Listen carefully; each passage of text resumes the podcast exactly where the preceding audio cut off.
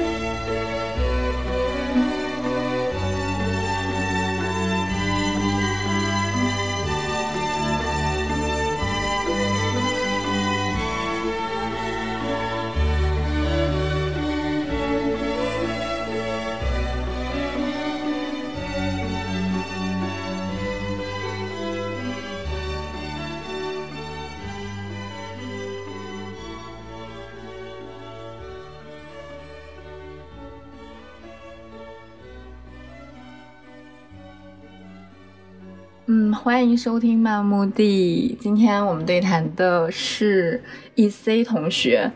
啊、由于呢前两天，呃，说到大家说分不清我们的声音，所以我觉得啊、有必要我们先把自己介绍一下。然后，那 E C 同学先。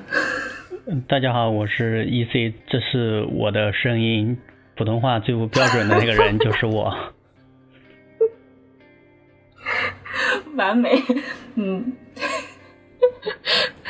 大家好，我是 Island，就是这是我的声音，就是一个特别能笑的声音。然后你这不标准啊，别人还以为你是 Island 呢。就你明明是 Island，你的你的中文熟悉了，但英语不熟悉。那我是不是也应该？大家好，这是我的英文英文的声音，大家要记住。大家好，这是我说日语的声音，大家也要记住。大家好，这是我说浙江话的声音，大家也要记住。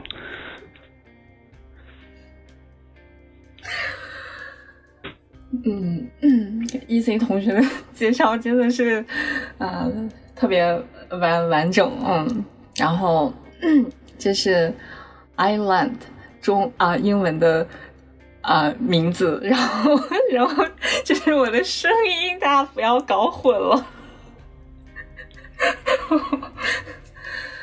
嗯，你你可以就加一些就类似 safe word 的这种，就是当你频繁听到某个词儿的时候，你就知道啊这是谁的声音。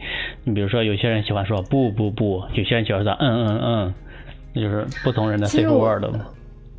嗯嗯，其实我觉得我我的识别率主要可能在于太能笑了。就是只要听到笑的声音，就估计是我我在讲话，对，嗯，所以主要是区别我们三个女生的声音，就是对于你们几个人就是不太，大家还是能够分清楚男生的几个声音。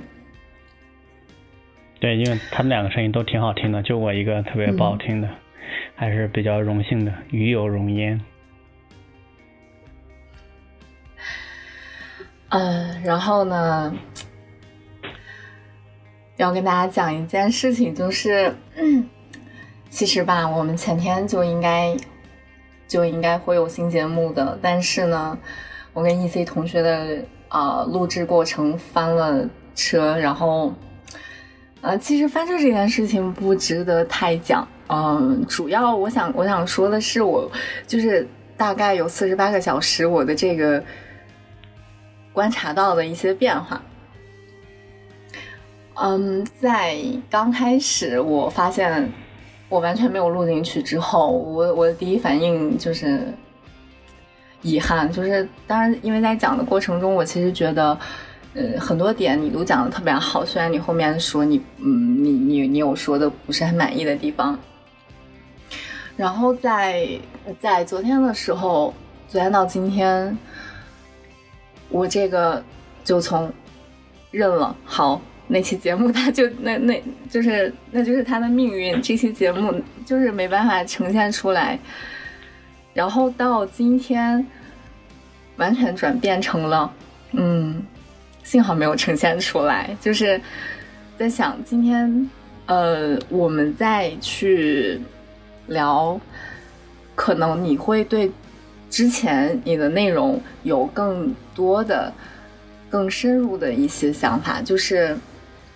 嗯，包括你说自己没有太满意的地方，就是你肯定也也有想到说哪些地方你可以说的更加的让自己满意，所以我觉得那今天是一个非常非常好的 timing，就是这就是这个节我们这这个节这场节目的一个生命生命周期，就是它要注定在今天，呃，呈现出来吧，然后。对，就是想说，也就是对一件事情的感受看法，就四十八小时好像就可以完转完全扭转一个视角。这也不用有什么遗憾的，在我当时我就觉得，哎呀，幸好没有录上，没有录上的话，就代表着我们可以随意的把那个录音的过程中随意的描述，我们可以说我们在那个录音过程，我们我们。百无禁忌，什么都能聊，什么都聊了，而且我们解决了哲学的终极命题，解决了什么是真理，什么是美，什么是善，我们什么都解决了。可惜没有录下来，这都是那些不能听到那段节目的人的遗憾呐，不是我们的遗憾。嗯，所以我想问，嗯，我我想跟你聊的是，你觉得就是。呃，那天你非常明显的，你觉得自己有补充，或者是没有没有讲到，嗯，自己更想要讲的地方，你觉得是哪哪个部分？就我觉得，我觉得我们什么都聊聊聊完了呀，我们把什么都都聊聊的非常完美了，就是历史已经终结了，终结在我们那次录音里了。嗯，嗯。好好吧，好吧，我收拾进去，不开玩笑了。嗯，如果说那次聊的有什么遗憾的，可能还是在语言角度吧。我们在语言上面聊了很多边缘的东西，但是这几天一再重新再读了几段维特根斯坦的东西，觉得有些东西还不能那样聊，我们自己的想法也真是比较乱。或者我能理解，就是维特根斯坦自己在尝试梳理逻辑的过程中，自己感觉要疯掉，要想要自杀那种感那种感受了。现在想想自己对于那些就那些一根一根的漂浮在大脑中那些思绪，你很难把它们组织起来。嗯，是很难让他们落地吗？嗯，或者说很难用语言来形容，虽然这也非常像维斯维特根斯坦说的那个，但是的确吧，也有可能是我的语词太匮乏，或者我没有艺术的天分，能够通过艺术把它表现出来。只是通过语言的话，在我看来就重复 重复维特根斯坦的话，重复海德格尔的话，自己的东西就没有多少。嗯，我们那天聊到语言。嗯，是因为我们是从这个呃表情包 emoji 的这些表情的使用上开始聊起来的。那我觉得就是呃，对于这个这个问题，嗯，我最终想要想要呃传达的是。我是非常的想要回归到一种很很复古的，就是邮件的一种沟通方式。嗯，就我我我在对微信聊聊天这件事情，嗯。啊，就有一点，对对对，就当时我其实自己也没太想好，因为我觉得邮件也是有一些有些问题的，但是我当时也没想好邮件的问题到底在哪里。结果这几天恰好我收到了一封邮件，我觉得他他给我发的邮件恰好解决了我的疑惑，就是说他给我发了一封邮件，但是他是用手写的信纸写在纸上，然后把它拍下来。或者说扫描下来，扫描成电子版的 PDF，然后在那个 PDF 上自己加了一些东西，然后把它作为一个附件发给我。我觉得这是非常好的。就首先你是通过写的方式，然后你用又使用了邮件的便利，在我看来这个真是，嗯，比较让我欣喜。而且你你其实还可以在里面加一些，比如说你的配乐啊什么的。这就像以前，比如说以前，嗯，男性向女性表达爱慕之情的时候，可能就没有把自己的声音啊，把自己的一些别的东西传递过去。但现在。我们就可以把录音作为一种附件，把自己非常喜欢的歌作为一种附件传递过去。在我看来，这就是非常非常良好的利用技术的一种方式。嗯，对，嗯。然后为什么我们聊到 emoji 这个表情是？其实是因为你，其实是因为你说，就是呃，你对那个就是 dog 那个表情，呃，你觉得它有非常呃重的一种藐视的一个含义在里面。嗯，呃那那那你觉得说，就是使用这个表情的人，他表达的都是这个含义吗？我觉得不是啊。就就比如说，呃，我我我现在随时跟你发，我也可能会发那个表情。好像没有那么重的那个意味，那就是那天那天你你你的表达是觉得说那个那个那个表情，它表达出来一种就是对一切都是呃很轻描淡写的一种目光，一个审视的态度在表达当中，呃，但我我这两天我通过发的时候，我刻意留意了一下我自己在使用那个表情的时候的下意识的感觉是啥，就是我我好像没有没有那些情绪。嗯，无所谓啊，你自己的感受并不影响我这个结论，因为这就是像维特根斯坦说的，语言的意义在它的用法，你自己的私人的认为这个表情是什么意义不重要，重点是这个表情中凝结出来的人在使用它的时候达成的一些共识。互联网上，你去微博上看看，你去知乎上看看，你去一些别的地方啊社交论坛上去看看，他们使用这个的时候凝结出来的意义，表达出来的那种东西是什么？那就是这个表情包的意义。你自己说啊，别人别人都发那种微笑的表情包，表示一个嘲讽，你说我就不觉得他嘲讽，我就觉得这是有爱。你当然自己可以这样觉得，但在维特根斯坦来说，这就不是语言，就是说私人的语言，在维特根斯坦看来是不存在的，就是属于一个人的。属于他自己特定呃意涵的表情包，在维特根斯坦看来就是不不行，因为它的意义就凝结在我们一种共识、一种使用过程中。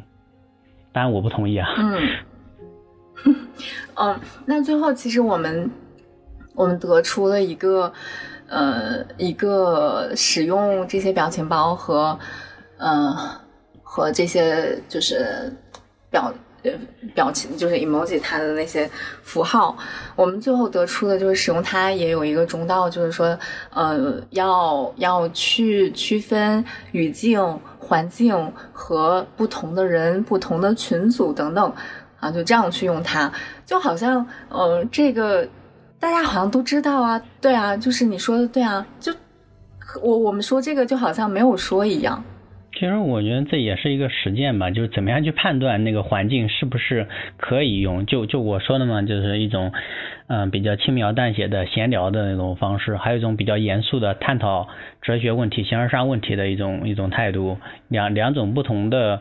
嗯，讨论情况你怎么样的区分？就比如说，有可能刚开始大家拉了一个小群，本来是想要做一些严肃的、认真的那种心灵的畅谈之旅，结果聊着聊着大家就开始调试心灵。对，结果大家聊着聊着就开始，刚开始还尝试着聊了一下形而上的，聊了一些意识啊，聊了一些自信啊一些东西。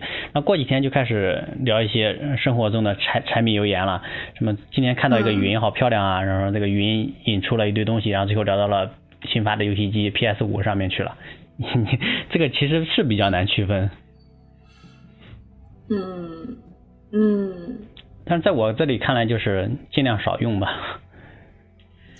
我非常同意，我我我也觉得说是少。我现在就是看见一大堆的表情，我会不知道怎么去怎么去回复。然后，嗯，确实，嗯，现在看到很。很多的微信上面那种信息流，还有些小小的焦虑感。我觉得你看 Telegram 上的信息才更应该有交流感，感 Telegram 的信息刷的太快了，一天不看就上百条，几天不看就是全是上千条，好几页上全是上千条、上千条的。你都会看吗？我我最近已经很久不看了，因为发现刚开始不看 Telegram 是因为那上面的消息看了让人觉得特别特别难受，对，特别难受，觉得这个世界不会好了，怎么会有这么多糟心的事情？但现在不看，可能是因为生活中的糟心的事，自己生活中 的糟心的事情也有点多，先去处理这些糟心事儿吧。嗯嗯。嗯，那天我们还聊了，就是关于换头像这件事情。嗯，你你今你今天还有没有想要再讲一讲，就是关于你头像的你的一些自己的感觉？就是你为什么用这头一一个头像能用五六年，然后然后它是一个代表着一种呃讽刺意味的一个头像。嗯，就这个你可以用这么久。嗯，就是除了那天，就是你讲到说你也懒得换，然后，嗯，之外，啊，你有没有其他想要讲的？嗯，这个好像如果要讲的深的话，也有很多可以讲的。比如说，你社交平台上你换头像这个行为到底意味着什么？意味着别人对你的一种新的。直观印象吗？或者说，如果对于一个已经相识很久的人，他看到你的新头像会有什么想法？或者说，一个新加的好友，这个头像是不是代表的这种对你的第一印象？虽然那种心理学的很说呃很喜欢说第一印象决定了对你这个人的打分什么的，嗯，但是如果你真的认可，就是人自己的价价值是来源于他自己的。嗯，谈吐啊，知识啊，头像这个东西好像也并不能代表什么，就以后总是会慢慢的交流，慢慢的理解的。就好像我用了一个什么老干部头像，好像也并不代表着你就真的认为我是一个老干部吧？当然，嗯，肯定就是对对一个人的印象不大会取决于头像，而且就是你刚刚说，嗯，你换了头像然后。嗯，对于就是已经，呃，我我觉得大家每个人的微信里面都有很多很多好友，就至少好几百，就大家会注意到你换了吗？就就是不是一个有点有点 ego 有点大的一个想法呢？可能是吧。如果你要说这也是一种一种互联网上的自我身份建构，的确也有这种意思在里面，包括换自己的昵称啊，一些一些行为，包括换自己的签名什么的都有可能。嗯，但这个也聊的东西也也也也有很多，可以再做个七八期节目聊一聊。那就是一个分支是吗？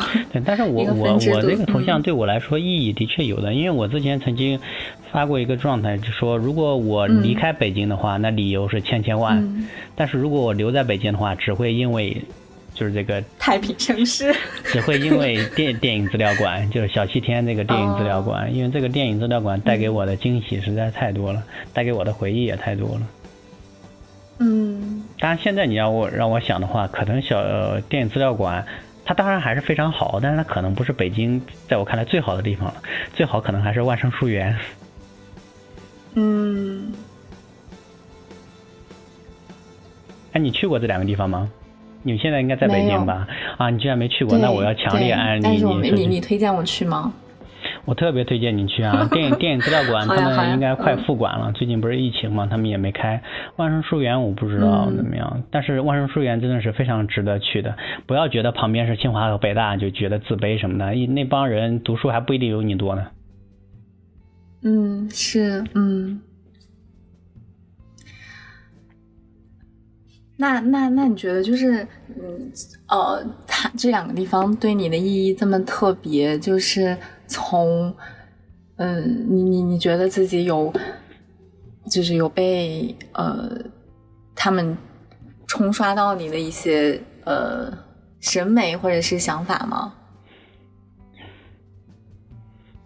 嗯，我觉得审美和想法主要还是他们提供的一些一些内容来决定的，但是他们作为一个场所，的确承担了一些。一些我之前从来没有想过的一种文化生活，可以可以可以存在的一种方式。我之前想象的文化生活，大概就是以前在书中读到的，大家在一个图书馆里或者在一个教室里面办一个沙龙啊，一个讲座啊这种形式。结果发现，嗯，就电影资料馆的话，还有那样子的一种参与。去观影的方式，之前从来没有有过。然后在万盛书园的话，读书的话也会发现，哇，里面居然能够曲径通幽，藏的这么深，而且那么多好书，而且最重要的是，它里面信号还特别差，你进去之后手机没信号，可以专心致志的看书，太让我喜欢了。而且装潢还不好，重点就是装潢不好，没什么人去拍照，没有什么人去打卡，简直完美。嗯，这么听上去确实是非常非常适合去，这就是你你你成功的安利我了。对啊，两个地方，我觉得我对那种书店啊什么地方的要求还是挺高的。我也去过不少的，深圳的、北京的、上海的、西安的、南京的，去过不少。但是真正让我觉得不错的啊，就万盛书院，就南京的先锋啊，或者说啊三联啊，我觉得比比万盛还是差了蛮多的。嗯，包括深圳的旧天堂，旧天堂好像有点音乐氛围过于浓重了，我也不是很喜欢。嗯，对，呃，那天我们翻车那天。就是最后有一个问题没有问你，然后现在我要把它提到提到现在来问，就是你你会把本期节目发朋友圈吗？肯定不会。他 为什么？为什么？呃，当时我就我就第一反应就是肯定不会。为什么？可能觉得，因为就自己自己在。朋友圈维护的就是非常一个地下室人的形象，结果在这儿好像有点不太一样，所以说有点不够坦诚吧。你要骂我不够坦诚的话，你看我都说自己不够坦诚了，你就别骂我不够坦诚了。嗯，地下室人的形象，我不觉得呀。你你你怎么你你怎么解释？就是，嗯。为为为什么你会觉得自己的朋友圈你在呃呈现一个地下室人的形象呢？嗯，因为你看到我的朋友圈是我分组之后的朋友圈，所以说你可能觉得 自己看过之后觉得还行，毕竟每天都发的一些有些呃自己的想法啊，或者一些自己喜欢的音乐啊，一些一些东西。但是你没看到的那些朋友圈，可能也是一个真实的我，一个多面的我，这就是一个地下室的我。嗯嗯。这这这个问题还我没有太大的兴趣继续去深究，因为我觉得都都非常正常。然后，嗯，确实是都是都是很小一个切面。嗯，反倒我觉得，如果说是一个，嗯，就我不分组，或者是呃，我的朋友圈就是就是百分之百真实的我，我反而觉得非常的奇怪。我对那种，对我我我反倒会觉得那样是一个比较可能神经元略少的一个人类。我也不知道，但是我总觉得有些东西你不应该在某些人的面前去表达出来。嗯嗯。就包括一些长辈面前，你不应该把自己的一些比较激进的观点，那么那么。直白的表现在他们面前，他们真的接受不了。你可以在平时生活中多跟他们相处，多跟他们聊天，多跟他们沟通，慢慢去改变他们。但是直接那样去说的话，有可能会导致一种冲突。但这种冲突在我看来，可能会加剧一些矛盾吧。偏见，对，加剧一些偏见。是的，对，就是，嗯，就是没太，嗯。没太所谓的是，你无法想象到说你发完一个这个阅读到你的内容的人，他是一个什么样？就是你觉得有必要去考虑这个问题吗？我觉得没太必要哎。嗯，你是指我担心就是自己朋友圈的人听到自己的想法吗？嗯，对。那，呃，那么，嗯，就是就是这这个这个本期节目，如果你分享朋友圈，那那你在分分完组的情况下，你会分享吗？分完组的情况下，当然可以分享啊。分组里面最后只剩下 那那也就是会啊。对，分分组里面只剩下六个人不就行了吗？哈。那那也就是会了，但是这种这种就很没有意义啊！那我分组只只给你一个人看，那我也是发了朋友圈但是这种就因为一开始我想的就是给那些我不想让他们看到的那些人看。如果你是看到无所谓的人，那些人你就无所谓啊。但是有些人的确不想让他们看到。像我一直在想的是，我为什么不想让他们看到？但是后来我想了一下之后，我发现我自己在回避这个问题。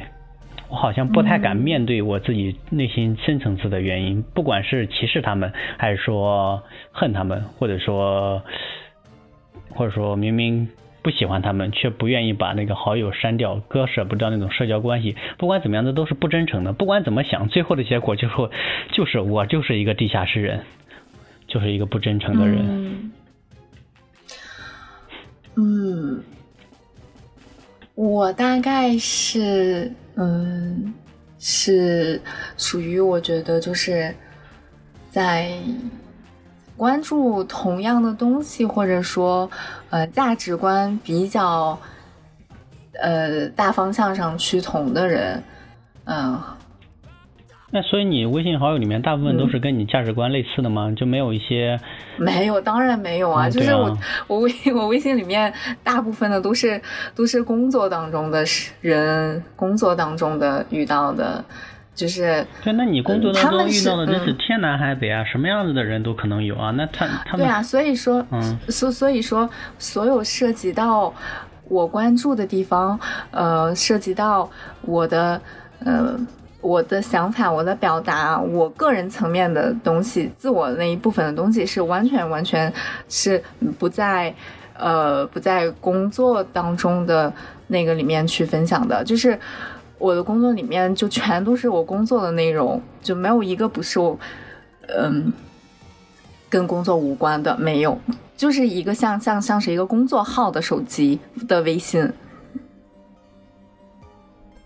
就全都是工作的内容，就是一个非常非常专业的一个一个形象，然后也不太呃，就是不会去猜测在工作之外是一个什么样的人。就在关注什么，在看什么，就就这些，在工作当中的大绝大部分是是是是不知道的。那那你也就不会去把自己的电台分享给工作那些人喽？嗯，当然不会啊。嗯，那你就这个问题问我，我觉得就问的不真诚，你自己都不分享。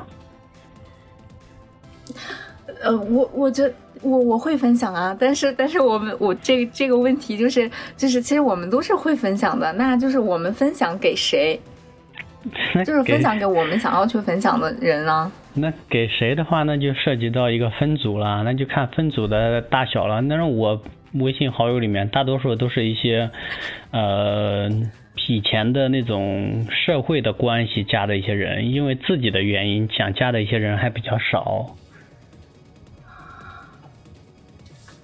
嗯，就是属于那种传统意义上，就是跟你陪你度过人生中的几年，然后两个人分道扬镳那种。嗯。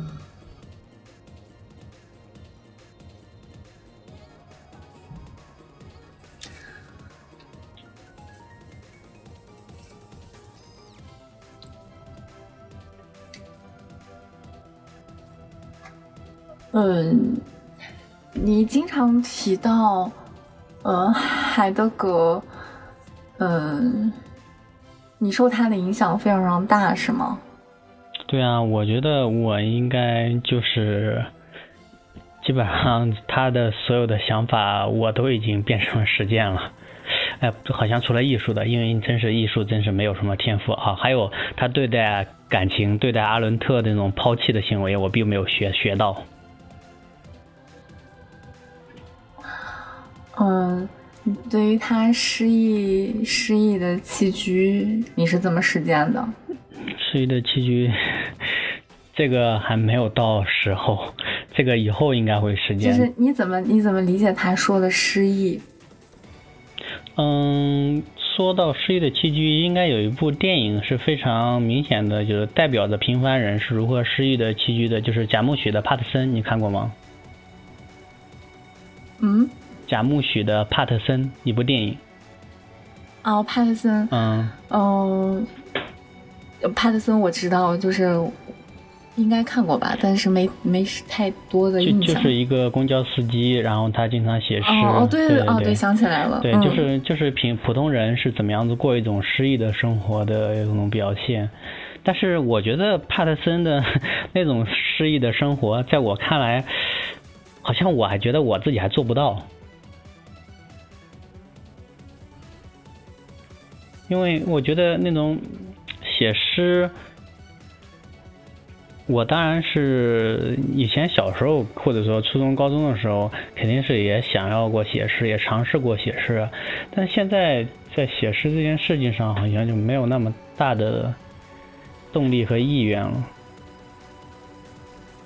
更多的是基于感受，比如说你看到了一些什么事情，你。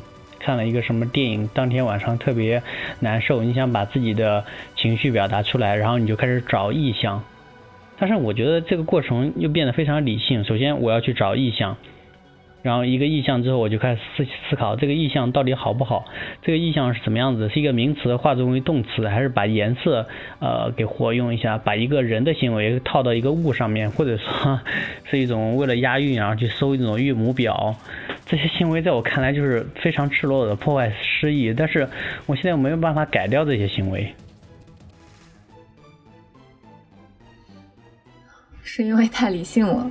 对，我觉得还是因为太理性了。可能以后偏离这种理性的生活，能会让我嗯，再去尝试过一种诗意的生活吧。因为现在写诗真的已经在我看来非常的流程化，但是流程化出来，你觉得这种诗好像也不错，就是一种非常结构主义的观点，把诗分成几部分，然后哪一部分应该怎么样写。如果你觉得什么红色的血液不够诗意的话，但你可不可以用红色的树枝啊这种东西？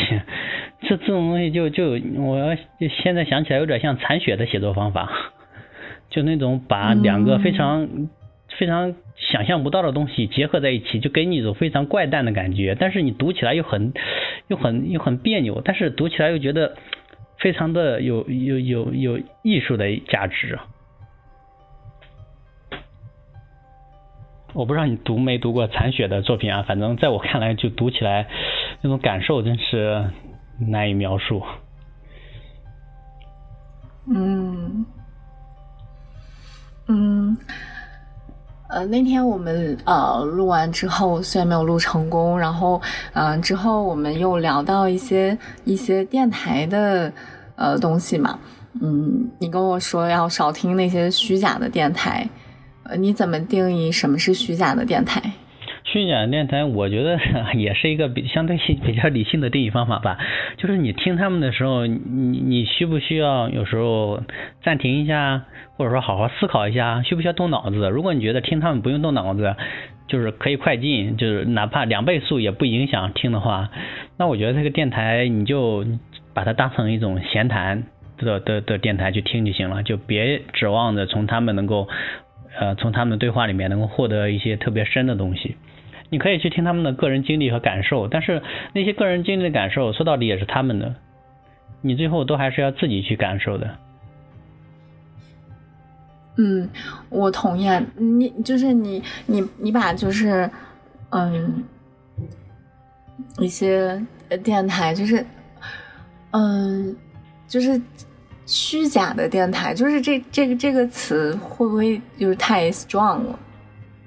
我还好吧，我经常会发出非常 strong 的 suggestion，就是，当然这也就导致了自己的朋友很少，很容易得罪人。但是我觉得 strong 就 strong 一点呗。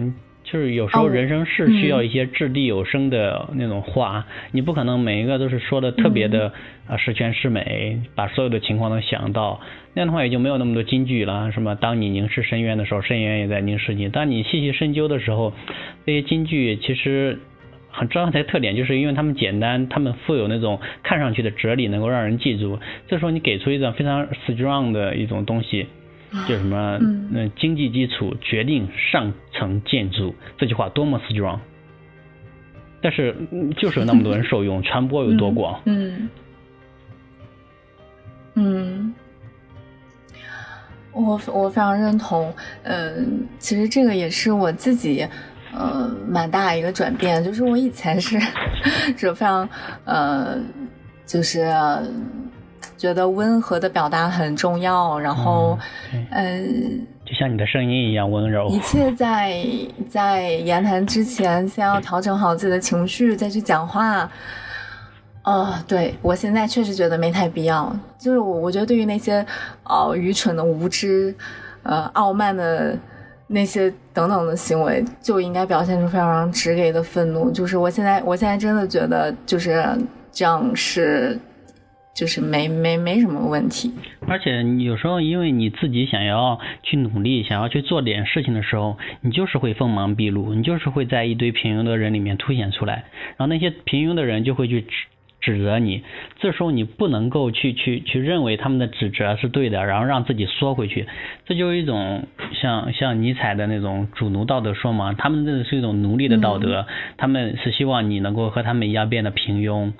变得忍让，嗯，但其实你要去成为你自己，你要会努力成为一种强人，成为一种超人，你就是要去否定他们。其实也不是否定他，他们是其实是去成为你自己，建构自己。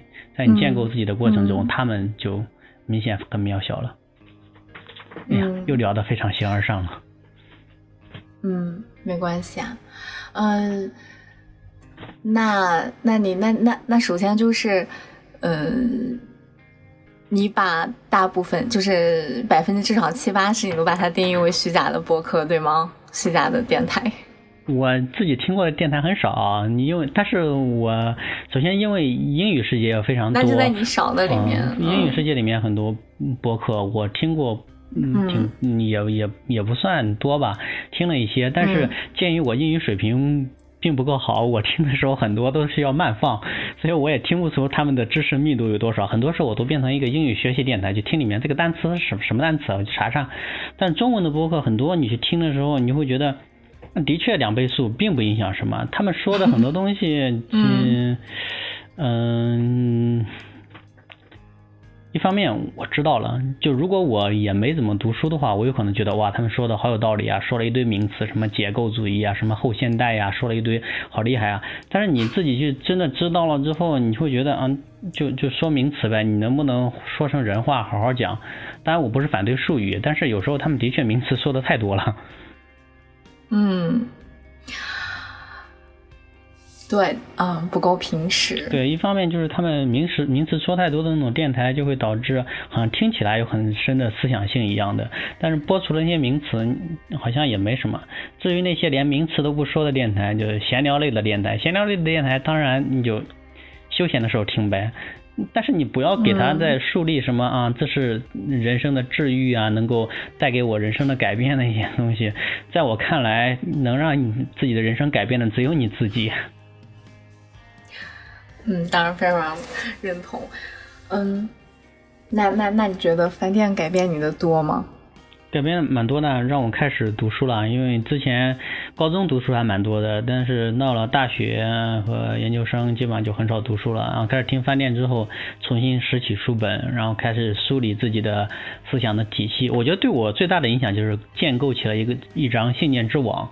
之前自己的信念就是零零散散的，这方面有个想法，那方面有个想法，但是自己仔细思考一下，这两个想法怎么冲突了？一方面觉得国家应该管控一些东西，另一方面觉得人的自由。又很重要，就这种冲突，当时对我来说还是一个蛮大的折磨的。然后听完一些，听完饭店，然后再自己读读书，然后建构起一个整体的对世界的信念，这这就比较让我觉得满意。就是你对这件事情的想法，虽然会导致另外一件事情，但是你自己能认识到，我自己的想法就是会导致那样事情，然后你开始思考为什么。我认可，我会认为这样的事情的存在。比如说，你是一个非常认可个体自由的，那就支持女性堕胎。但支持女性堕胎好像又跟自己的一些一些传统的道德相冲突。在此过程中，你应该怎么想呢？或者说，就是跟一种女性的对自己身体的处置权。也也有些些微的关系，就这些东西其实都是勾连在一起的。对于我来说，就是一种信念之网的建立吧。嗯，对，那天聊完之后，嗯，就是嗯，你有一个很好的比喻，也是我特别认同的，就是你说饭店其实它不是一个终点，它不是一个好像你要到那儿。嗯，而它是在一个一个十字路口或者的一个一个指示牌，就是你在摸索的过程当中，呃，走的过程当中，就是他引导，他在一个十字路口把你引导到了某一个方向上。对，就是然后你你走到了正确的路上，对，然后以后再回看，对，那那那那个路牌曾经给你一些启示。你非常感激他，但是他毕竟也已经在你的身后了。以后你会再遇到新的路牌。对，有点像那个未选择的路那首诗。嗯，你要读吗？我我我背不下来，对不起。嗯，嗯。其实我们在就是在在在翻页之前，可能会呃遇到其他一些路牌，就是呃可能有有一些呃让我们知道了就是这个嗯求知的重要性，然后还有一些嗯告诉告诉我们嗯资本主义消费主义嗯会有一个会有一个非常。呃，在一个短期内的一种混乱。反正我是时常有这种感觉，就是短期的混乱，然后，嗯，然后这个指示牌在那儿，就我知道，就是朝着它走走走，但是好像这个过程当中，就是，呃，是是比较费力的，确实不轻松。就像就像你刚刚讲到，呃，嗯，平庸的问题，我觉得是每我。我我我我对于就是摆脱平庸或者是啊克服平庸还觉得没有那么容易。嗯，如果从理念上来说的话，那就是当你认识到自己不应该平庸的时候，你就会去努力让自己不平庸，就是领悟到了，然后你就会去做。但是具体如何实践上的话，就最近接触了一些也在努力的人，但是他们并没有一个好的成果，所以说在实践操作领域，可能你是需要一些认同的，就是说或者你做出一些成果，即便那些成果可能在可能在饭店啊是被批判的成果，但是那些成果的确能够带给你自信心，能带给你一些底气，然后继续追求更深刻的东西。我觉得我自己是属于运气比较好的那一类，然后在自己三十岁之前思想不断激烈变化的过程中，也能够有一些成果，然后更加的坚定了自己追求深刻的心。那如果我现在，比如说，呃，世俗意义上有可能，如果世俗意义上不太不太让人满意的话，不太让自己满意的话，可能自己也并没有。嘴上说起来的这么决绝，嗯，是啊，是啊。但是不管怎么说，我觉得虽然实际操作层面上有很多很多的困难，或者我们也应该承认，有很多人的确是没有这个条件去去这样做。但是那个灯塔、那个彼岸、那个乌托邦都是一定要树立在那里的。如果你把这个彼岸给打掉，没有了彼岸，那你说不定哪天就直接滑向了一个非常非常黑暗的深渊。对，深渊是吗？即便这个乌托邦是达不到的，但它作为一种一种一种理想的象征，它意味着什么是好的，它会告诉你那个东西是好，你可以一直向它去追求，你就一直看着那个大海中的一点星光，然后向它航行。嗯。这个在我看来是一种非常重要的隐喻。对，对我对我来讲也是，就是对对我来讲的隐喻就是，呃，就是很艰难的，像像山一样，就是哦，就昨昨天昨天我我还写了一个文章，就是呃山的隐喻，就是我觉得这个东西就对我来讲就像山一样。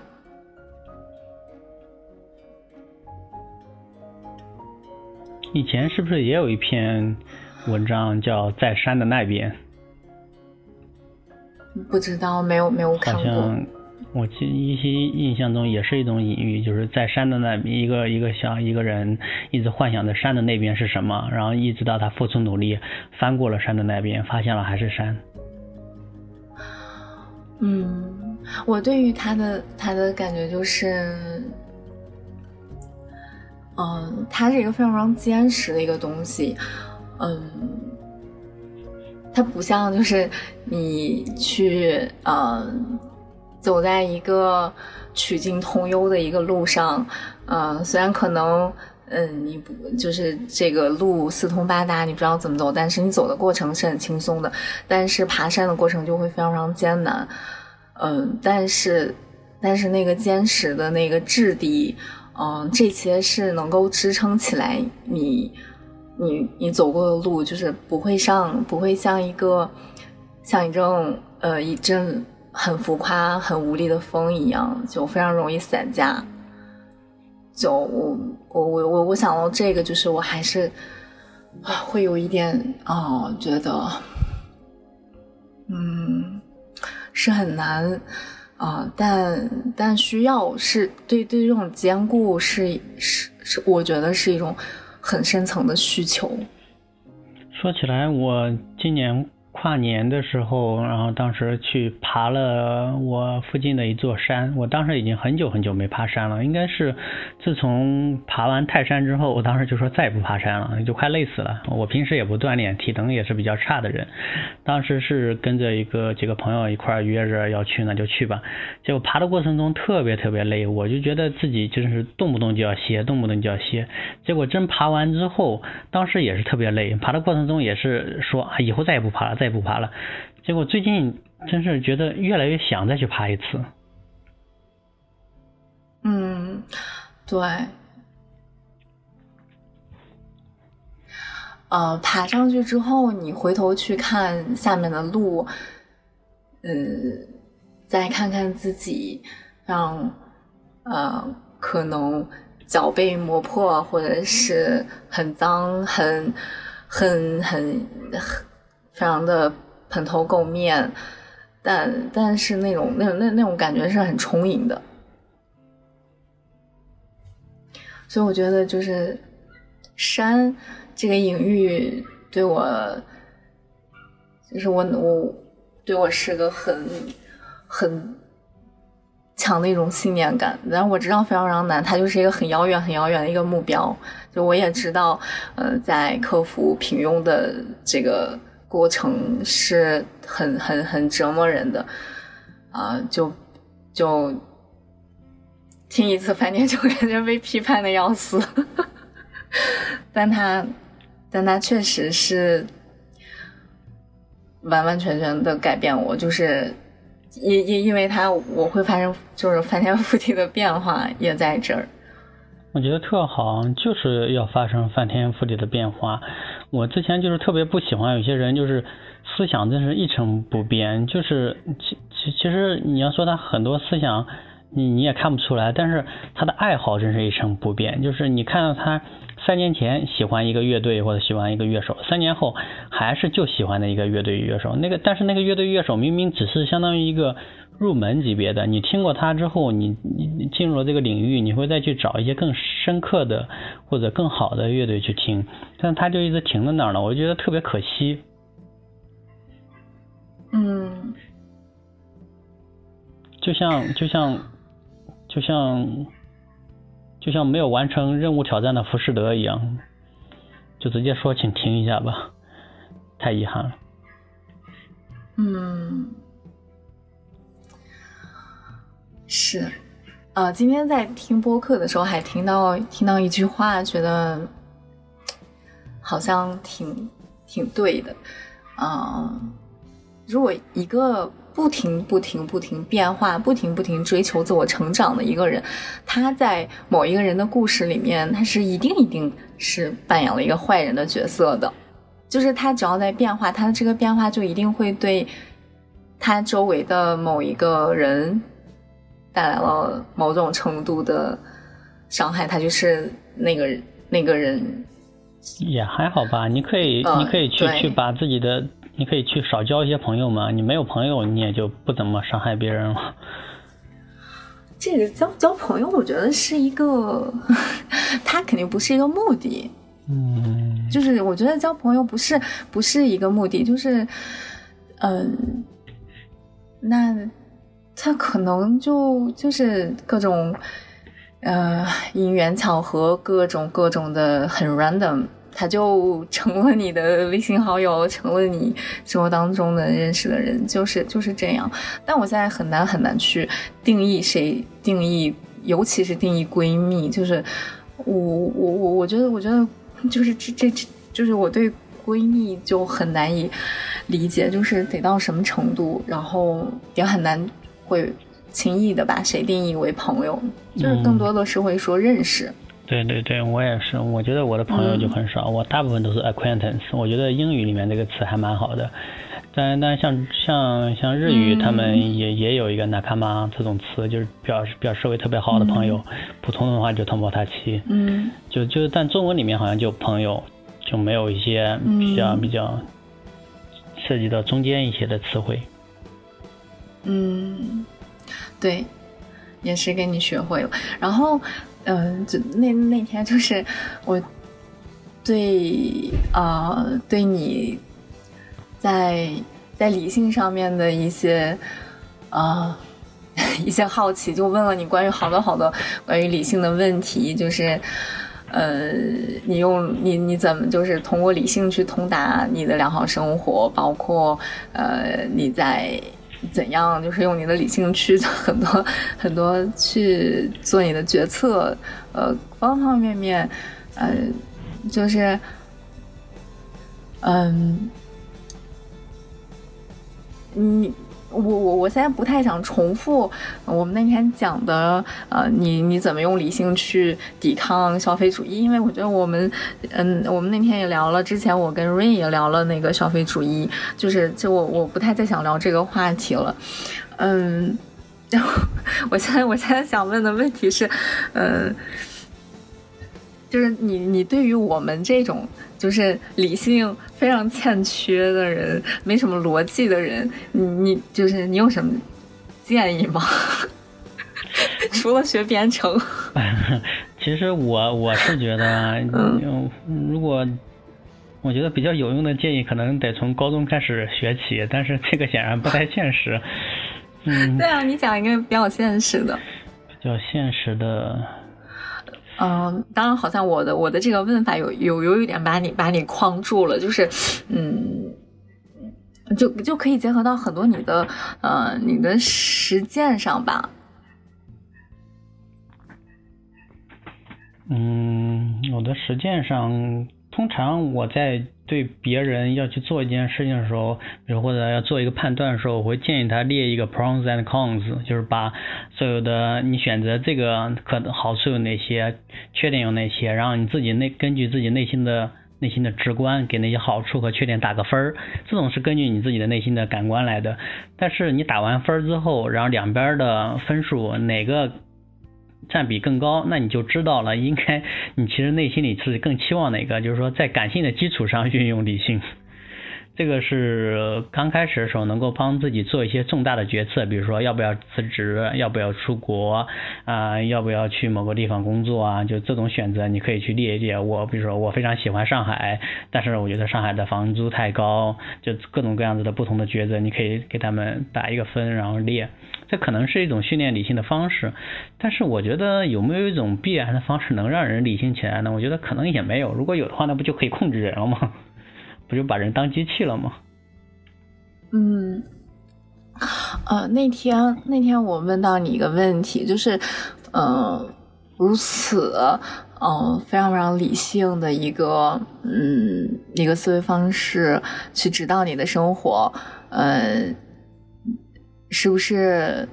嗯，就是对一些失去，可能你会，呃，更更快的会走出来。嗯，当然你你不你你是不可能没有情绪的，呃，你会更快的走出来。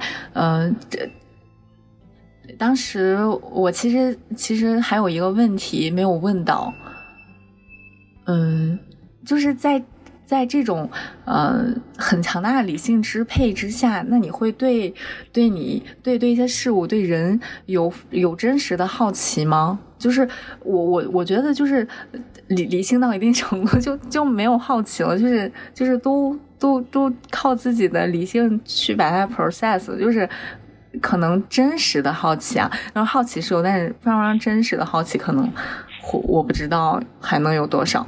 我觉得还挺多的，因为这种好奇心。算是科学研究的一项基础本能吧，因为你好奇，你才会去想知道它为什么，然后知道它为什么，你就去做实验，收集数据。对人的好奇，其实也就是收集这个人的数据的过程。比如说，我对你好奇，那我比如说知道了你的手机号，然后我就去通过你的手机号去检索你曾经注册过哪些网站，你是否注册了知乎，注册了微博，注册了豆瓣，然后我可以通过你的手机号来试出你的豆瓣账号、你的微博账号，然后再去翻看你几千条微博。然后从此，从而能够对你整个人有一个价值的判断。这个当这个判断当然主观的，但是整个过程其实是一种基于理性的考量。我能够通过一些互联网上隐私的泄露，能够知道呃你曾经的一些态度，能够对你整个人有一个全面的把握，啊，从而来决定啊我到底要不要相信你，或者我要不要借钱给你。听着是不是挺恐怖的？嗯，我知道，我知道，但我依然会选择把手机号给你，我也会依然选择把钱借给别人。对，我只是举个例子。事实上，我并不会去去去调查你，因为这个调查还蛮花时间的。呃，在考虑自己的时间成本之后，我觉得我 兴趣并没有那么大，我干嘛去调查你呢？但是如果比如说你是基于一个感性的考量，你去在追求一个女生，在追求一个喜欢的男生，你想知道他以前的喜好是什么，你说不定就会这么去做。当然，这样的话就很容易导向一种。嗯，对方对你感嗯感性的厌恶，就是啊，你看了我几天的微博，你知道我喜欢什么，你知道我曾经提出过什么异想天开的想法，然后你在跟我聊天的时候，你你把自己这种想法不经意间的流露出来，啊，这样的话我会觉得啊，惺惺相惜真好。但是万一哪天这个事情被戳破了呢，被揭穿了呢，那我对于你这个人的想法就是。呃，就是就是感情的异化嘛。本来两个人是非常单纯的，然后我发现自己两两个人有有相同的爱好，然后成成为了朋友。结果发现你你欺骗了，你用了一种欺骗的手段来获得了我的感情，那这段感情瞬间就变味了。这这就是理性的问题吧？可能。嗯，你觉得你自己在在亲密关系当中？嗯，你的理性有帮助你，呃，维系到一个更好、更健康、更就是这个这个词好像又又会被你批判，就是呃，让让你自己更加满意的亲密关系吗？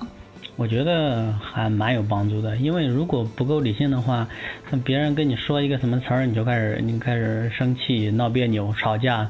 但是吵架这件事儿对于自己的正常的工作、学习啊，其实读书啊什么的有非常非常大的影响。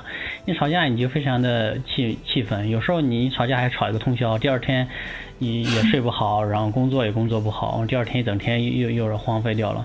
在我看来，这就没必要，没什么好吵的。两个人感情里面出现问题就去解决问题，然后我就同意啊，抱定一个基础的信念，就是两个人要为对方考虑，要为对方负责，就是说不能只有理性。如果只有理性的话，那有可能就衡量，哎，这个这个女的有没有钱啊？这个男的是不是能给我让我过上不劳而获的生活啊？这就很坏了。但是你要有基础的信念，基础信念就是你们两个订立了一种感情的契约，那你们就要为对方负责，负同时也为自己负责。就是爱这个词儿是一件非常非常非个一个非常严肃的词，你只要说出来的话，就要践行某种东西。在此基础上，你可以运用自己的理性，怎么样让自己两个人走得更远？但你不能把这个基础的东西给打破了。就是说，我不想跟你走了，我觉得更理性，那我觉得不行。就是说，你想要跟他走下去，那怎么样才能走得更远？这个过程中可以用理性。嗯。你觉得自律跟理性，嗯，有很强的关联吗？我觉得是有很强的关联的，因为自律显然是理性的一种结果嘛。因为你理性考量之后，你自律会导致你的生活井井有条，你做什么事情都能有更高的效率，就是有有一点功利的那种观点了。就比如说你你如果自律的话，你会把什么事情都。呃，早上八点起床，九点做什么？喝咖啡啊，十十一点吃饭啊，午睡多长时间啊？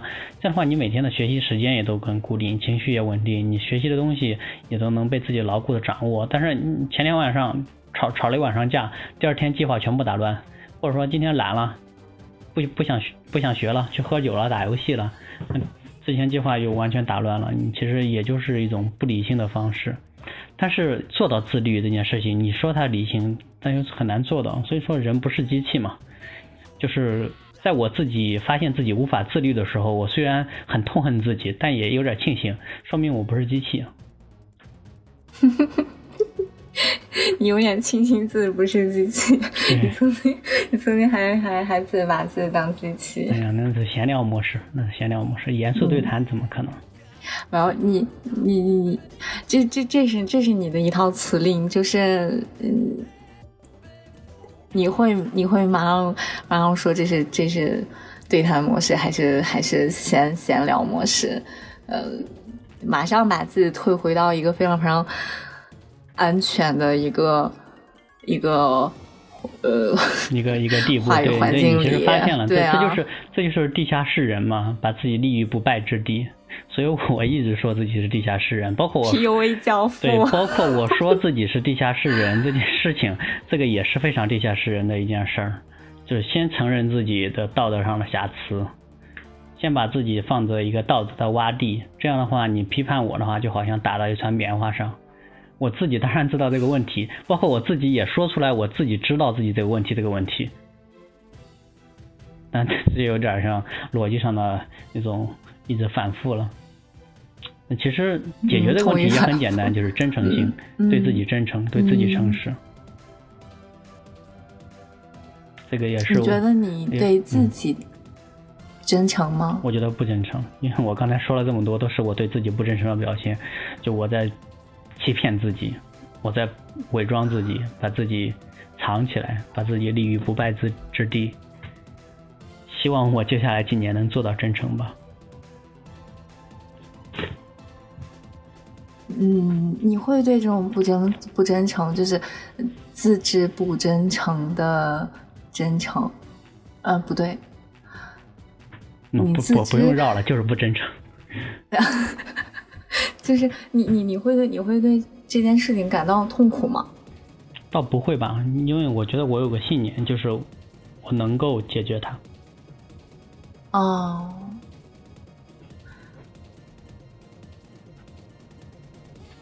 嗯，刚刚我想要说一个什么，而且想问一个什么，突然突然忘了。哦，对对对，想起来了，就是呃，再再问到就是自律跟理性的关联，呃我我我有不一样的感觉呀、就是我觉得的关联没有那么大。我我不觉得自己非常理性，但我觉得我还蛮自律的。是吗？嗯，我觉得你你就讲讲你的自律生活，我其实可以指出其中不理性的地方。好呀。呃，比如说我能，呃，一直做到早起，就是，啊、当然这个这个好像也不是自律的结果。我我觉得自律是一件，就是，嗯，呃，是克服过之后得到的一个一个结果。所以你你嗯早起这嗯你你克服过吗？你是不是曾经有一段时间起不来，但是你经过一段时间锻炼也好什么的，然后 然后发现自己没有，那你就是一直能做到。是是，所以我讲到这个，好像也他也不是跟自律有什么关系。我以为就你就就以前你嗯不能早起，结果经过一段时间的有呃有有规律的锻炼，结果做到了早起，那的确挺自律的。哦，但但我会自律过头，呃，就是，呃，呃，我以前我我很能吃甜的东西，然后现在就是我通过，呃，通过知道它对身体非常非常不好，那那我现在就可以做到完完全全不吃任何带甜味儿的东西。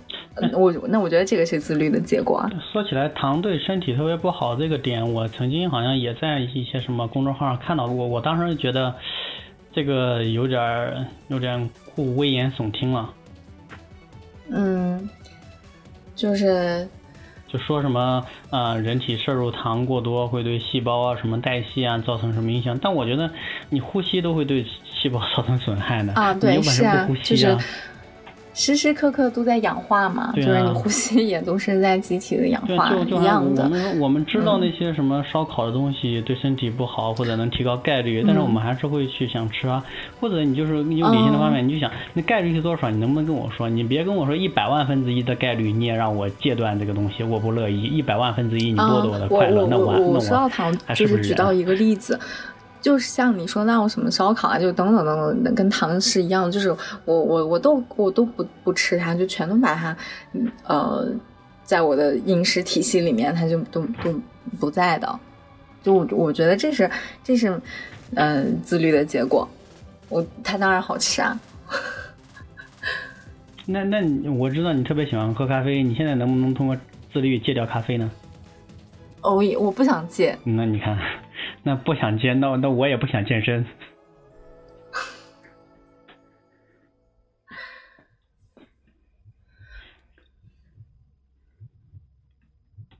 嗯，非常，就是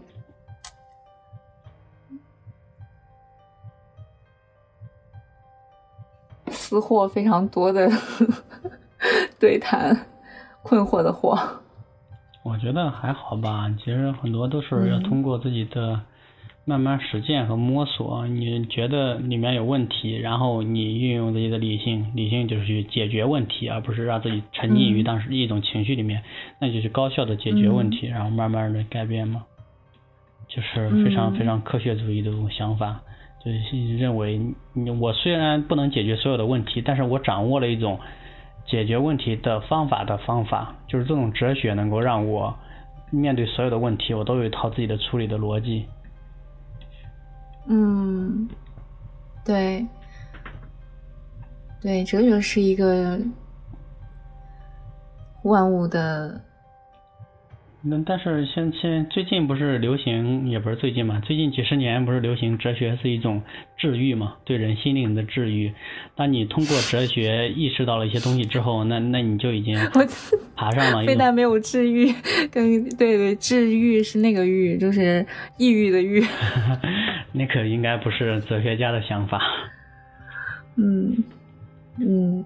但其实我觉得哲学还是挺理性的，就包括哲学家各种各样哲学家提出那种嗯上帝存在的一些论证，虽然很多论证他们自己都说是一种理性的论证，但在我看来就一点都不够像数学那样子的确凿的理性，就他们会有那种嗯包括嗯上帝的那种觉得世界非常精妙，这么精妙的一个世界。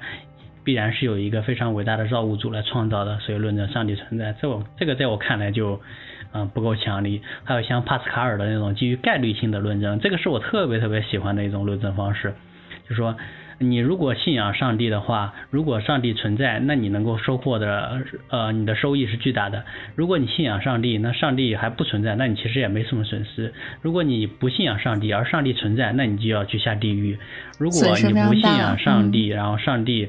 呃，由于嗯你不信仰上帝，然后上帝还存在，反正就是四种情况。然后帕斯卡尔经过计算，然后觉得啊哪种数学期望 最大的，所以论证 出来人应该信上帝。对，这个还运用了数学，虽然虽然其中的这个论证觉得挺有意思的，但是没用啊。你论证出来之后，不信的还是不信。所以说信仰最后在我看来，也就只有像齐克果那种信仰才行。就是信一个东西就是信，没有理性。嗯，就是信他。对，就是信。就是你也讲不出啥来。对，就就是你信你的父母一定会对你好，就这种信。嗯，对，同意。嗯，你有现在有这种信仰吗？这种激情的信仰？我没有哎。嗯，我也没有，我还挺想有的，可惜我没有。我也是啊，对啊，这就是我，这就是我们对，这就是追追求的东西吧。可是，可是我觉得我没有，是因为我非常我太理性了，就导致我没办法做的那种激情的阻碍了你。对，因为我看了很多论证的这种方式，也看了不少那种关于不同宗教的一些一些东西，在我看来，嗯。就是还还看了很多那种科学家如何反驳宗教的，就包括像罗素啊，像爱因斯坦啊这些人也都反驳过。看了他们的，我觉得他们说的也也都挺有道理的，就无法让我再生出一种激情的信念了。那你，我觉得你应该也没有特别特别强的那种。我我知道你要问你要问的问题是，呃，首先我我目前没有这个东西，没有追求到它。嗯，不是 我理性的结果啊。首先，呃，是是，我觉得，哎，就是那个东西很神圣，就可能觉得自己的修行还还不够吧。自己的修行不够，再加上就是我感觉就是自己的，嗯。卖掉了，嗯，就是非常非常大的 inner guilty，嗯，我经常我很就是很就像反点批判的嘛，就会用虚无主义啊、相对主义的那套东西，让自己呃得到暂时的解脱。嗯，但还好，就是我我我是现在能够完完全全观察到它，然后也可以知道我在做一个暂时的逃逃遁的一个动作。呃，但我终极是我知道我在追求什么，就我现在没有没有追到的，嗯，没有他，没有没有还没有得到他的原因，就是我觉得我还会随时的想要去，嗯，选择一种更轻松的方法。我觉得你这种方法好像不是很轻松，我觉得你激激情之，你直接激情一点，直接信仰之跃可能会更轻松一点。嗯。你说什么？我没有听清楚。就是吉克果说的嘛，就是信仰之跃。你你这那种激情的信仰，不是说你通过理性啊或者通过学习而得到的，它就是一个跃升，就是你突然一个大跨步，直接越过了一个悬崖，然后你就相信了。哦，对，我非常向往你说的这种啊。所以说，其实现在也没办法分析什么，就是没有就是没有，可能哪天你遇到了一个什么超越性的体验，你就感受到了，然后你就你就越过去了。嗯，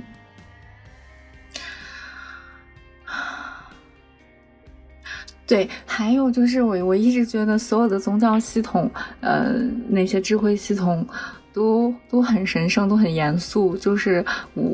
我又非常的觉得对那种严肃、太过于严肃的东西，觉得自己是，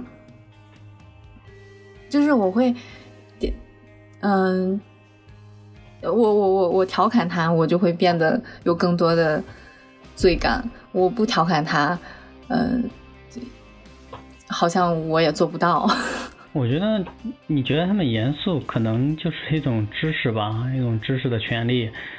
你让让你这个这个社会就是让我们以为这些东西是严肃的，是不可调侃的。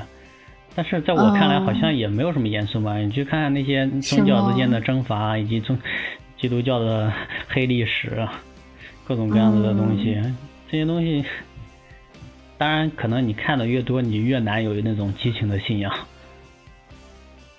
嗯，对他就是。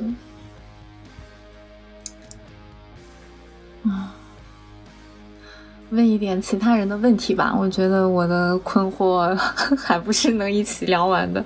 嗯嗯，呃，就是日本人跟中国人性格上，你觉得最大的区别是什么？我觉得没什么区别，人不都那样吗？只是日本人的教育做的比较好吧。他们从小就教育别人要为别人考虑，然后要尊重别人。就是说，很多来日本的中国留学生觉得日本人就是表面上非常客气，但是你也不想想，我我国有些人表面上客气都做不到呢。嗯，就是那种包括那种服务业啊，对你的尊重，还有那种，嗯，当然这也不是人一个一个民族性格的问题，也有很多那种国家经济发展的问题。但是你要说我们国家目前的情况能不能追上，我是比较悲观的。嗯嗯嗯，你生活当中有什么娱乐项目吗？有啊，就就吃饭喝酒，吃饭的时候看《武林外传》，还有还有就是在在在工作的时候摸鱼，去折腾我的树莓派，最近是我最大的娱乐项目了。虽虽然虽然虽然也没有什么别的娱乐项目，但是因为折腾树莓派会让导师以为我在干活。嗯，嗯，对我我就还是那种那种理工男的那种爱好嘛。就你看过《生活大爆炸》嘛？《生活大爆炸》里面就是大概像那个 Harvard 的，就是那个 M I M I T 的工程师，他们他们那种爱好就折腾点小玩意儿，把什么东西接到另一个东西，然后然后通过示波器输输出成特别有意思的波形，看看。然后就自娱自乐，觉得哇，真是太有意思了。然后想想，我应该跟谁分享呢？算了，自己知道就行了。嗯嗯。哎，不过你遇到啊，你你你，我我等我先说完。你讲你讲。就就这几天我在发现，因为我最近不是在折腾示波器嘛，发现我不知道为什么谷歌居然识别不了示波器这三个字。通常我在打一些别的什么拼音，然后直接拼音直接全部输入谷歌的话，谷歌会自动给你推荐你你是不是想要搜索这个汉字啊，直接跳出来。但示波器的话，谷歌从来识别不出来，我都纳闷了，难道没有中国人在谷歌上搜索示波器吗？太神奇了！你看，这就是一个在我发现一个非常有意思的点，但是没有人可以分享。哎，哦，好了，你你继续问吧。对，这就是我，这就是我刚想问的。呃，当你在这种非常想要分享的自己的发现一个惊喜，或者是一个非常快乐的一个 moment，就是你没有人分享的时候，你会是什么感觉？没什么感觉吧，有时候特别想说，没有就没有呗。对，没有就没有吧。有时候会会在一些自己的一些 channel 啊，或者自己的私人的博客里面写几句，写一句也就过去了。嗯，因为接下来还有很更多更有意思的东西呢。嗯，呃，遇到不喜欢但是又不得不做的事情怎么办？不喜欢又不得不做，我觉得也是有个中道吧。就，就前前前段时间还遇到一件事儿的，是非常和我的道德原则相抵触的，但是当时又是比较难处理的情况，最后好在。运气好加自己的一些坚持吧，然后也保全了自己的道德。嗯，但具体的事儿我现在还不能说。哦，没关系，没关系，这个完全不是本节目要探索的。嗯，对，对，反正 反正我是觉得能够是能够有一些中道的。如果你实在拒绝不了，就实在不行就当缩头乌龟呗，我就沉默。哦。物理学原理对你生活或者行事的准则有什么样的影响或者改变吗？这太多了吧！就是面对生活那种伪科学，其实非常容易的鉴别出来了。因为物理学是一个非常基础的东西，有很多东西，他们就包括现在什么什么量子波动速读啊，还有各种科幻小说里面的，或者或者一些什么东西来着，就什么剧里面动不动就超光速啊，这种这种东西，你一看其实。就你，你对他们的那种，就是那种不屑，就多了几分。啊。还有包括最近不是大家特别喜欢说什么啊双缝干涉的实验，包括对量子力学的一些阐释啊什么的，每个人好像都能够说出来几句，什么薛定谔的猫啊。但是我 我我是我是觉得这些事情其实是非常严肃的一些事儿，尤其是当我自己尝试去推导里面的公式的时候，我觉得是非常让我头疼的一件事情。我可能还不太能够去调侃它，因为其实我现在也不是很懂，就是物理的推导过程不是很懂，因为里面的用到的数学知识太多了，我数学基础不是很好。但是里面的思想大概是也能够出来插科打诨一下。嗯。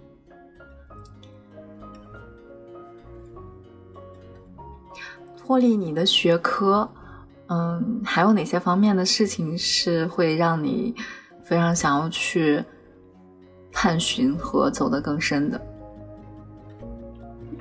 人的信仰吧，信念的东西。人的意识，我真是对人的意识特别特别好奇。我觉得这就是解决一切问题的答案之所在了。但是，但是，科学主义似乎又无法解释人的意识。虽然科学主义现在尝试，在我看来是比一种哲学的尝试更要有勇气的一种尝试。因为哲学非常多人是认为什么，因为人是无法认识自己的意识的。哲学家直接就下的一个一个判决，就说人必然无法认认识到自己。但是有些科学从业者就是。你你凭什么说是必然？我就要去尝试，我就要通过大脑的电讯号去去去探索人的前额叶，去去探索人的各种东西。在我看来，也是一种努力吧。虽然我现在对他的信心不太很大，就对科学能够破解人的意识的信心不是很足，但是我还是很想知道。到底是什么产生了我们的意识？那说起来，特德·江最近有一部小说叫什么来着？里面也讲到了，一部科幻小说，就是写那个呃，写那个什么来着？那本《你你一生的时间》那本那部那部小说的科幻作家，他有部短片，降临。嗯，对，就是他有部短片的呃科幻呃文章。他对于人的意识的一种非常精妙的解释，我觉得还蛮有意思的，大家可以去找找。那本书叫什么名字来着？不好意思，我想不起来了，我记性真是不行了，可以去搜一下。他他非常精妙的解释，解释我我我还我还以为你可以你会讲一讲呢。嗯，因为我我的语言没法重复他。没办法表述他在小说里面构构思那些东西，因为如果我直接讲一遍的话，就相当于要把小说重新读一遍了。最好的方式肯定就是自己读一遍嘛。他那本那本书就很短，大概仅十几分钟就读完了，我觉得，但是非常巧妙，我觉得还是蛮值得一读的。安利一下，你可以在节目简介里面写上了本期推荐作品，对，好呀好呀。特德江小说叫什么啊？叫呼吸，对，叫呼吸。本期 E C 同学的重磅推荐，嗯，我已经想好了，嗯，哎，对，说到推荐书这这件事情，我首先是嗯觉得说，嗯，推荐是嗯推荐呃 OK，嗯，但我觉得对于问出一个问题，呃，就类似于说，嗯，呃，读某某书有用吗？啊，读某某某。的某某某对我理解某某某有帮助吗？嗯，对你对于问出这样问题的呃提问者的感觉是什么？我还是站在一个不太一样的角度去去去表达我的感受吧。我是觉得。他们是一个不太能够自己解决问题的一个人。我通常不太会问这些问题，因为如果我想知道一本书的话，我先去谷歌搜，然后再去豆瓣上看一看。豆瓣下面有很多长书评，那些长书评的价值其实很高的。你大概看一看，你就知道这本书在讲些什么。然后你觉得它有能解决，那你就自己去读。或者话实在不行，还可以去英文检索，因为我们现在的大部分知识都是都是从英文世界搬过来的。英文世界检索中的东西比我们量非常大。就如果你都做了这些检索，你还是无法解决这个问题，那你有可能就开辟了一个新领域，你就可以去拿一个博士学位了。嗯，这很有意思。呃，因为我我我是对问出这种问题，我会我会是一脸的问号，就是为什么会问出这种问题？就读什么书有用吗？这是一个最简单不过的事情，就是我读不就知道了吗？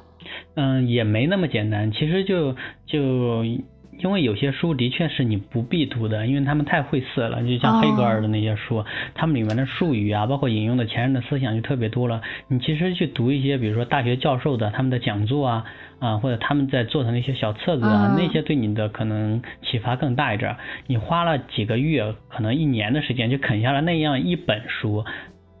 可能在理性上效率不是很高，所以说他们有可能会问，觉得就是康德纯粹理性批判是不是太难了？我花几个月研读会不会划不来？但是我通常会觉得，我读一下邓小芒的那个解读版有用吗？嗯，当然直接问有没有用的话，这这这个如果是在一个几百人几百人的群里问的话，这我觉得好像没有人能回答，因为谁知道你想要得到什么呢？我至少要了解你这个人，我才能知道对你有对于你有没有帮助吧。就比如说你你对一个逻辑特别感兴趣的人，那你读维特根斯坦当然有帮助。啊？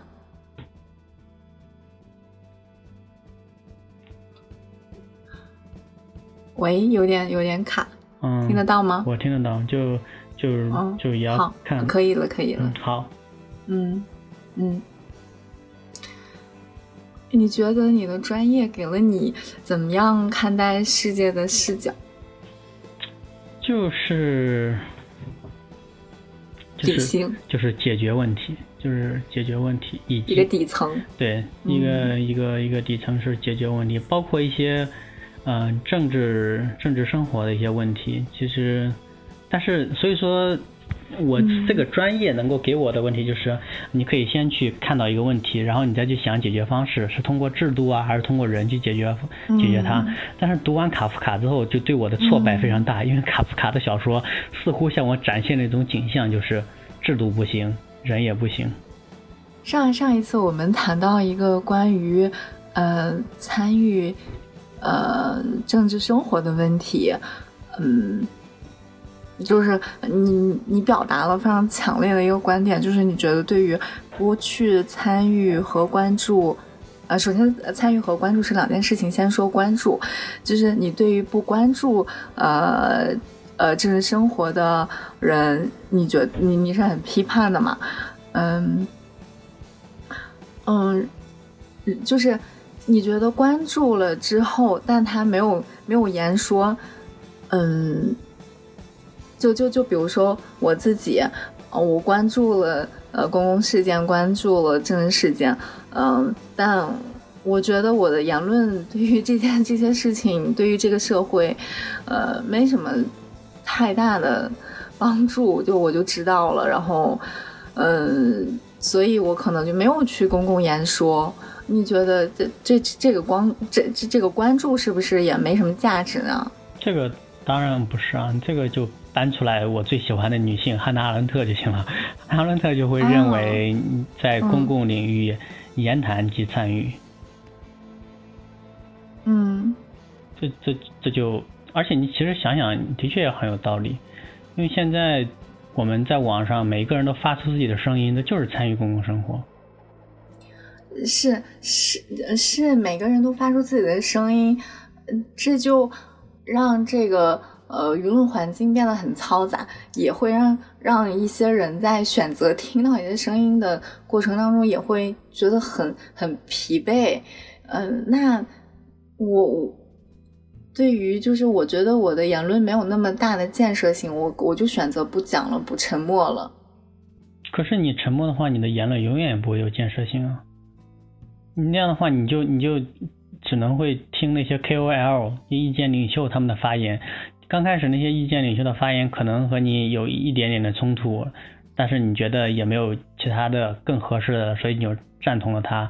然后听多了那个意见领袖的话，你的观点就和那个意见领袖一样了，你甚至开始攻击其他人了。这就陷入一个非常怪的怪圈，就是如果你自己去发言，你自己的发言有可能有问题，别人来攻击你就和他辩论，然后辩论过程中你发现自己的逻辑有漏洞，那你就去读书去修复自己的观点。这就是那种言谈过程中让自己的观念变得更值得推敲嘛？就刚开始大家的观念都是一种不成熟的、未经打磨的。嗯嗯。其实就很多政治的观念都是要去辩论的，就关于自由和正义这两个之间的矛盾性，的确是需要很多的辩论的。嗯，同意。嗯，那你说呃，不表达？呃，不参与呃政治生活、公共的一些讨论，是不是逐渐的就会丧失掉？嗯，其实也就变得不太想要去关注了，对吗？我觉得应该是在，是啊，可能也是因为我们的关注政治生活的环境比较恶劣吧。你参与的话也比较有有可能有些风险，但是其实因为我在日本嘛，我发现日本人参与政治生活的热情也不是很高，在他们这边就是属于一种制度已经 制度已经给了他们一种非常好的非常好的环境了，他们其实不怎么需要去关注它，但在我看来两者其实都不好，嗯，就是说你你应该是一直参参与永恒的关注。这种政治生活，这样才能保障自己一直能够拥有一个好的环境。就你不可能就就靠一个制度。嗯，你说。好，那那那那你对就是嗯，想可能关注很多，但表达很少，你觉得有有有什么行动 纲领吗？就行动意见。嗯，其实。如果说行动的一种建，你是怎么做的？一种意见的话，在我看来就是，嗯，就首先就是很俗套的，要站在鸡蛋的那一边，在鸡蛋和高墙之间站在鸡蛋那边。然后其次就是，尽量减少一些谩骂和那种阴阳怪气，因为现在其实很多那种阴阳怪气，就是别人抛出来一个意见之后，嗯，就下面就有人说，这种言论怎么出现在群里的？而不是想着去反驳这种言论，而是先先去一种人身攻击，这种形式其实是不利于这种公共言论的。所以说，一种一种友善的环境，其实也是需要每一个人共同来维护。但是一个人如果在知乎混多了，或者在虎扑混多了，你想让他友善没门儿，因为在友善他就没法在那个社区混下去。嗯，他就得让这种阴阳怪气去用那种什么狗粉丝的话去解构一切东西，这样才能让自己立于不败之地，才能够在那个论坛里混得风生水起。你 你这两你这两句话真 超级押韵。我也不知道，就是有感而发。笑死我了！你怎么说来着？有感而发，你好吧你自己在听节目吧。好吧，我我也忘我也忘记了，我 笑死我了！这还相当想到押韵。嗯，嗯所以说我其实也虽然有信心，但是对于现在很多人做的事情也蛮悲观的，就是包括我嗯去年去纽约待了一段时间，在纽约的那段时间，我觉得，嗯，对美国其实也也也不是很很喜欢，他们的政治环境也蛮恶劣的。结果最近也爆发出来这件事儿，因为当时在纽约，我住在布鲁克林嘛，布鲁克林就是通常就是黑人比较多嘛，地铁的一个车厢里面，嗯，就我一个我是黑人，对于我这么一个，就是因为我比较瘦弱嘛，就看起来。其实我个人当时其实也有点害怕，包括我的什么同事啊什么的也跟我说不要在晚上出去什么的。就是这种东西，嗯其实因为涉及到种族歧视，还有涉及种族之间的那种多少年来的这种这种这种误解，很难处哎理。，我我嗯，我我我我们讲这期，就我们的节目还能上网易云吗？我很怀疑。啊，这个尺度还可以，这个尺度还可以的，啊我我我有把握，嗯。好，因为因为我节目做到第二期就被警告。嗯嗯，没事儿，这个尺度还是可以把握一下的，毕竟嗯毕竟被自我阉割阉割了这么多年。也差不多了，嗯，对，嗯，那你接着讲。我不能再讲了，再讲下去就上不了去。好吧，嗯，哎，对，漏掉了他其他人的一个问题。嗯，嗯、你怎么样持之以恒的做一件事情？持之以恒的做一件事情。哎，首先我我嗯，我我我先就这个问题，就是有我我我就有一大堆的问题出现。嗯，嗯，什么叫持之以恒？多久？什么叫做什么样的事情需要持之以恒？就就是我就会把这个问题拆解出无数问题来，对你回答一下。其实可能就是一种自律，或者说一种坚持。但是对于我来说，嗯持之以恒做一件事，那我如果让我自己选的话，肯定是我写日记这件事情，在在不是每个人都能做到，而且我做的时间还挺长的，嗯写了很多年。但是最后我也放弃了，所以说也没有持之以恒。那别的一些事情好像，哎，也没什么说的，因为你要说持之以恒的吃饭，每个人也都在吃饭，没什么好说的。嗯，与他人相处，你有一套自己的准则吗？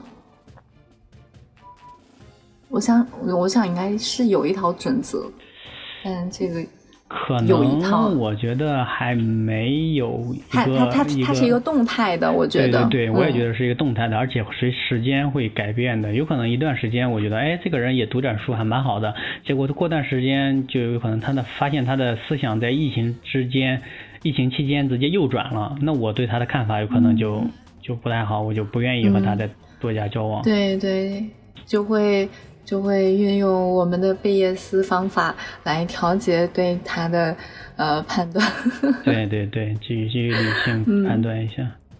嗯，你有非常崇拜的人吗？嗯，你首先我思考了，这就代表着我应该是没有的。没有。嗯对，以嗯以前是比较比较喜欢韩寒，因为我因为我觉得哦我那个年龄段的 嗯应该都很多都喜欢韩寒的，就因为他的，一种经历什么的。嗯，我也是。但是现嗯在可能就不喜欢了吧，就是因为他嗯发了他的三篇博客之后，远离了公共生活，在我看来这就是一种懦弱。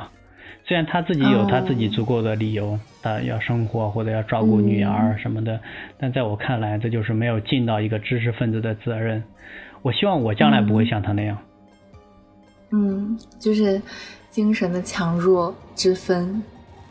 嗯，也不不能这么说吧，可能是一种，我觉得就是这样，一种信念吧，对，也可能也是一种精神。嗯，哥现在没有偶像。哎，我发现，嗯，啊，我发现大家对你的问题还挺多的，是吗？对啊，而且而且我还都想问一问。你问，你问。哎，你怎么样介绍自己的性格啊？描述自己的性格？我觉得就理性和和和和那种机器人，一个最接近机器的人类。呃，一个一个最想成为康德的人类，一个最想通过自己出门时间来让邻居对钟的男人。我觉得是一个。呃，呃，对，我觉得你已经 在很大的程度上通过自己的理性，再过一种在实践你的良好生活吧。嗯，是这个，在我看来，目前来说，我自己还是比较满意的。但是自己肯定也知道自己有很多问题，问题的，自己的问题应该怎么解决？比如说我不健身，这这这个就是一个非常。非常不好的点，需要需要理性去作用去改掉它。但我不健身，这个是纯粹感性的，因为健身的好好处特别多。你讲话会突然突然就是语速语速不是语速变得非常快，是你是你其实是一直讲话非常快，是因为我讲话太慢，你慢下来的，还是你刻意加速的？嗯，我平时的语速就会非常快。只是我语速放慢的时候，通常就是我遇到了平翘舌音，我发不准音，所以我要慢 下来。嗯，但是如果没有平翘舌音的话，我就会一路非常快的过去。嗯，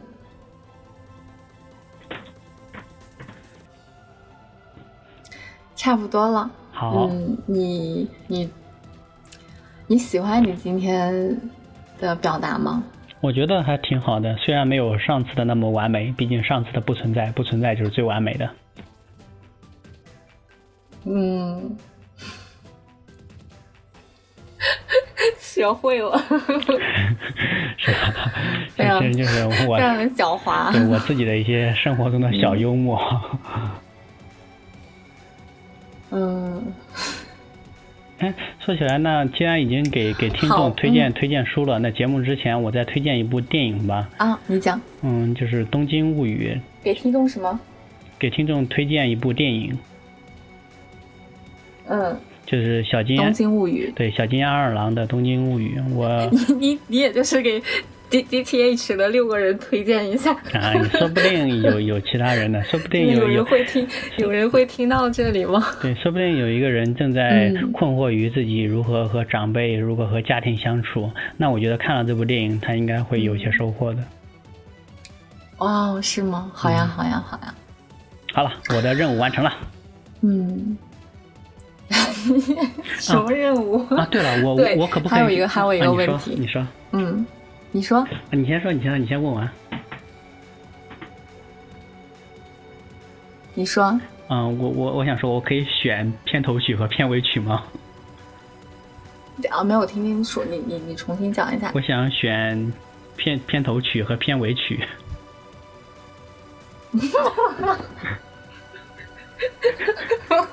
作作为访谈对象，是否有这个权利？可以选的话，嗯。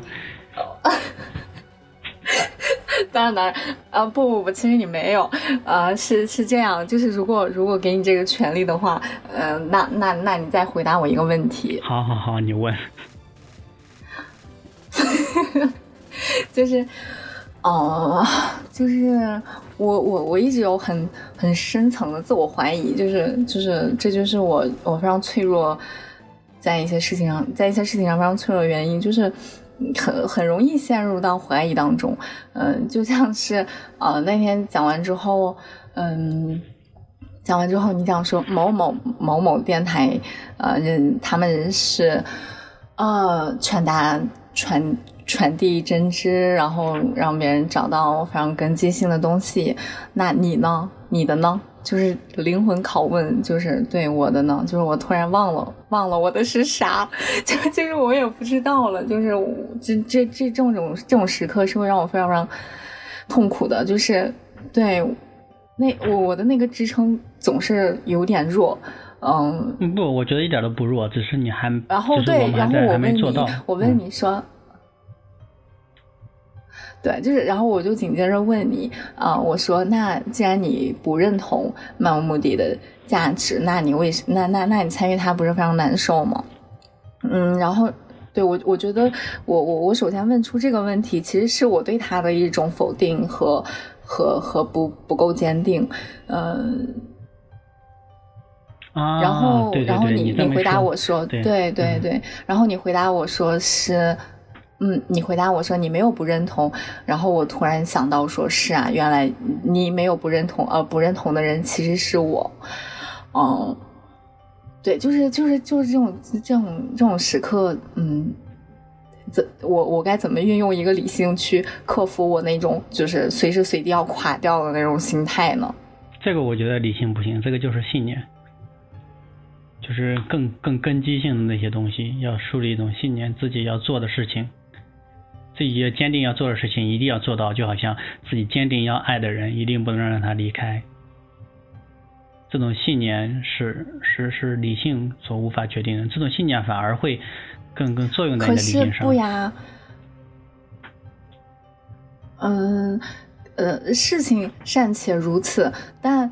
你你你说爱一个人，你就要爱到，就是说你一定不要让他离开。但但爱和人，他都他都有他他都有他的自由意志啊。嗯，是啊。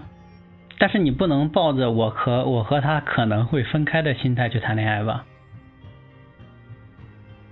哦。